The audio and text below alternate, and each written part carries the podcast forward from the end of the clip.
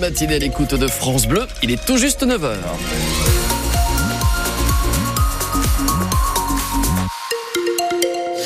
Et à tout de suite pour votre émission à votre service. On parle de l'école ce matin au 03 26 48 2000.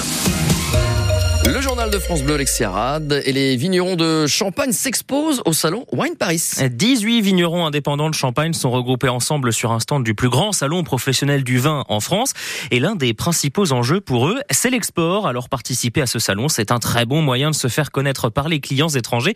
C'est ce qu'estime Christine Sevillano, la présidente de la Fédération des vignerons indépendants de Champagne. Il est important de diversifier ses canaux de distribution. Alors le, les circuits courts, c'est bien, mais euh, pas que, euh, notamment parce qu'on voit bien que le marché français est pas si évident à l'heure actuelle. Il y a l'inflation évidemment qui est passée par là. Il y a des pays pour lesquels c'est aussi un peu difficile.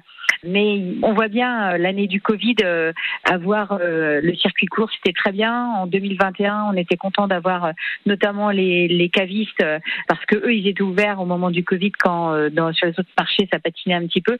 Et puis voilà, l'export, ça a vraiment explosé, notamment en 2022. Donc c'est bien de, c'est beaucoup plus de travail, hein, ça c'est clair, mais euh, c'est beaucoup plus aussi euh, une sûreté, une sécurité euh, sur le long terme dans un contexte qui devient de plus en plus bah, insécure et aléatoire. Et sur francebleu.fr, vous retrouvez l'interview d'Adeline Martin des Champagnes Martin.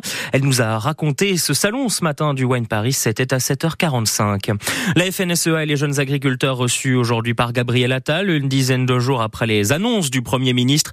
Les deux principaux syndicats d'agriculteurs continuent à mettre la pression au gouvernement avant l'ouverture du salon de l'agriculture. Ce sera dans deux semaines à Paris et dans la capitale ce matin. Mobilisation des laitiers. L'association des producteurs de lait indépendants prévoit un rassemblement devant la l'Assemblée nationale à 10h.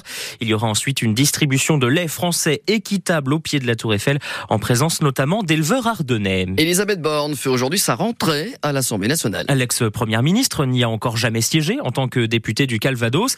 Elle est attendue ce matin à la réunion du groupe Renaissance avant d'assister à sa première séance depuis les rangs de l'Assemblée. Ce sera cet après-midi.